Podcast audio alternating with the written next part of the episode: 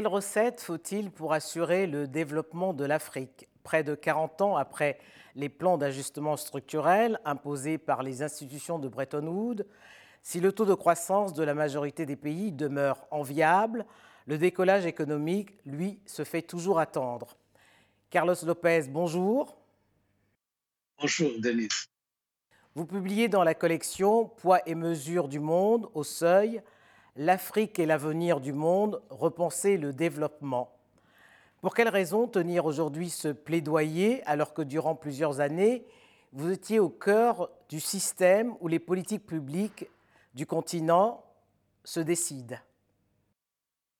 Parce que je me suis rendu compte qu'il fallait vraiment euh, démontrer que l'Afrique euh, a un discours qui est un peu euh, proclamation d'un changement qui tarde à venir. Nous dépendons toujours beaucoup euh, des matières premières. Euh, nous avons 35 pays d'Afrique qui sont dans la catégorie de pays à haute dépendance de matières premières, c'est-à-dire avec plus de 80% de nos, exportations qui dépendent de matières premières. Et c'est un peu euh, la raison pour laquelle nous tardons à faire la transformation structurelle, c'est-à-dire l'introduction de l'industrialisation. Et je me suis rendu compte que ce plaidoyer est nécessaire parce que ce n'est plus un problème seulement africain, c'est un problème pour l'ensemble du monde. Alors, votre affirmation selon laquelle l'Afrique est l'avenir du monde est à l'opposé de celle que tiennent certains économistes hein, qui estiment que les indicateurs sur le continent, notamment les taux de croissance, sont illusoires. Alors, qui croire? Vous ou eux? Moi, je crois que euh, c'est facile à faire la démonstration, comme je le fais dans le livre, que euh, les trois méga tendances mondiales, la démographique, la climatique et la technologique, dépendent en grande partie de ce qui va se passer en Afrique. D'abord parce que nous vivons dans le continent une transition démographique où les taux de fertilité sont en train de baisser lentement, plus lentement que dans le reste du monde, au moment même où l'ensemble de la planète vit un vieillissement ce qui va placer cette transition dans un contexte complètement différent de tout ce qu'on a vu, vécu jusqu'à maintenant historiquement. Et une des conséquences, c'est que la jeunesse africaine devient l'avenir du monde, puisque depuis euh, un certain nombre de décennies, on attendait que le vieillissement soit plus lent, et c'est le contraire qui est en train de se passer. Pour ce qui est du climat, c'est un peu le même phénomène nous ne pouvons pas envisager un monde où il y a une transition écologique et notamment une transition climatique avec les modèles du passé. Donc il va falloir innover, il va falloir faire différemment.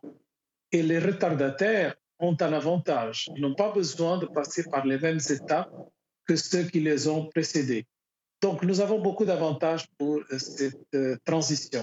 Et pour ce qui est des technologies, normalement, les gens mettent beaucoup de poids sur l'innovation, sur le fait que la propriété intellectuelle est euh, contrôlée par un certain nombre de pays et donc la valeur associée à ces logiciels, à cette capacité, et dépend d'un écosystème qui n'existe pas en Afrique, avec des compétences qui n'existent pas en Afrique. Par contre, ils oublient très souvent que plus on intensifie la technologie dans les produits, le plus ils sont appellatifs à des jeunes plutôt qu'à des vieux c'est clair que les vieux ne vont pas utiliser des technologies très avancées pour des raisons évidentes.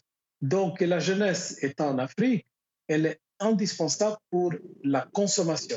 Ce qu'il faut, par contre, c'est que les marchés africains, euh, les pays africains ne soient pas dépendants seulement de la consommation de produits fabriqués par d'autres, qu'ils ne soient pas nécessairement euh, boxés sur euh, une démographie qui ne tient pas en compte la mobilité humaine et qu'il soit capable aussi de faire partie des solutions pour les changements climatiques plutôt que d'être seulement dans le niveau de l'adaptation. Et donc, c'est ces transitions de, de, de, grande envergure qui vont définir un peu l'avenir du monde. Mais malgré tout, Carlos Ropez, ce qu'on observe, c'est que depuis deux décennies, euh, le taux de croissance sur le continent est l'un des plus enviables du monde. Or, la transformation, comme vous le rappeliez tantôt, est très lente. Comment expliquer ce paradoxe et y mettre un, terme? D'abord, il faut dire que le PIB africain a plus que doublé en 20 ans, ce qui est euh, tout à fait remarquable par rapport, disons, aux séries historiques que nous connaissons. Il y a seulement quelques régions du monde et quelques pays comme la Chine qui ont réussi à doubler leur PIB dans une période aussi courte. Donc, euh, il ne faut pas amoindrir euh, la qualité de, cette croissance. Par contre, nous savons que cette croissance, elle est faite euh, euh, surtout à cause du marché interne, c'est-à-dire comme on a beaucoup plus de consommateurs, on a beaucoup plus de, de, de monde, nous avons euh, évidemment une croissance statistique qui est un peu illusoire, comme vous le disiez. Et je pense qu'il va falloir aller beaucoup plus loin pour pouvoir créer d'abord euh, des, politiques qui sont inclusives et qui permettent de créer des emplois, mais aussi des politiques qui sont ambitieuses dans le sens qu'elles tiennent en compte que les chaînes de valeur actuelles du monde ne sont pas les mêmes que ceux qui existaient quand les autres régions du monde se sont industrialisées. Et donc, il va falloir faire une industrialisation complètement différente qui tient en compte euh, ces, éléments. Dans votre livre, Carlos Lopez, vous citez plusieurs défis que l'Afrique devra relever pour parvenir à un développement durable. Et parmi ces défis, il y a la, la réforme des systèmes politiques. Mais comment y parvenir alors que dans la majorité des États, on assiste un net recul de la démocratie Parce qu'on a fait une démocratie de façade, on essaie d'imiter ce qui a été euh, déterminé comme des standards de la démocratie. Mais en effet, on, regarde un peu ce qui se passe dans l'évolution politique du continent, on se rend compte que l'aspect le plus important, et c'est le plaidoyer que je fais dans le livre, c'est le respect de la diversité. On fasse plutôt une africanisation de la démocratie qu'une démocratisation de l'Afrique. Ce qui veut dire qu'on donne un peu aux éléments internes plus de prépondérance, parce que je pense que c'est cela qui va permettre aux gens de se sentir beaucoup plus intégrés dans le processus de transformation. Et j'aime aussi dire qu'il faut définir les régimes politiques africains dans une typologie assez simplifiée. Il y a des régimes qui sont prédateurs, qui sont euh, rentiers, et il y a des régimes qui sont réformateurs et qui veulent le changement. Et que pensez, Carlos Gomez, des, réformes de, des politiques publiques, hein, qui font partie des défis aussi que vous citez?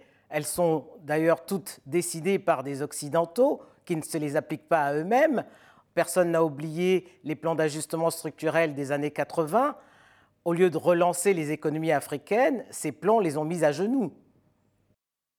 Tout à fait. Moi, je pense que le temps où les recettes toutes faites, notamment dans le domaine macroéconomique, étaient envoyées un peu comme, disons, la seule possibilité, la seule conditionnalité pouvoir accéder à des fonds et pour pouvoir être respecté est révolu.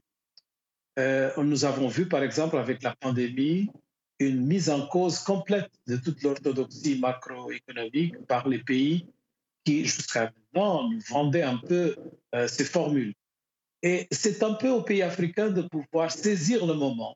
Ils l'ont commencé déjà depuis euh, une dizaine d'années, saisir le moment pour vraiment provoquer des changements systémiques. Parmi ces changements systémiques, le plus important de tous, c'est de euh, montrer que l'évaluation du risque en Afrique est complètement inappropriée. Parce que quand on fait un peu la comparaison entre les indicateurs africains et les indicateurs d'autres pays, on se rend compte qu'il y a un traitement de faveur à d'autres régions qui n'est pas appliqué à l'Afrique. Moi, j'aime toujours mettre en évidence le fait qu'un des pays avec le plus d'accès au marché, c'est la Thaïlande qui a eu 13 coups d'État. Est-ce que la, crise sanitaire est une opportunité pour le continent? Euh, Ça va dépendre. Pour l'instant, euh, on est en train de vivre un paradoxe. Nous avons le moins d'infections de toutes les régions du monde. Nous avons une gestion qui a été saluée comme étant assez énergétique. Et donc, en principe, on devait bénéficier d'une reprise plus rapide et on devait aussi bénéficier de plus de latitude dans la mobilité euh, des Africains. C'est le contraire qui est en train de se vérifier.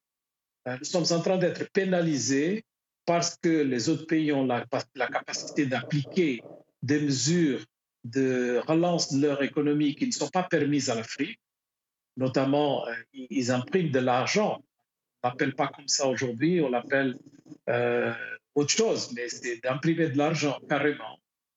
Et euh, si on faisait cela, les agences de notation allaient mettre l'Afrique encore plus bas dans l'échelle.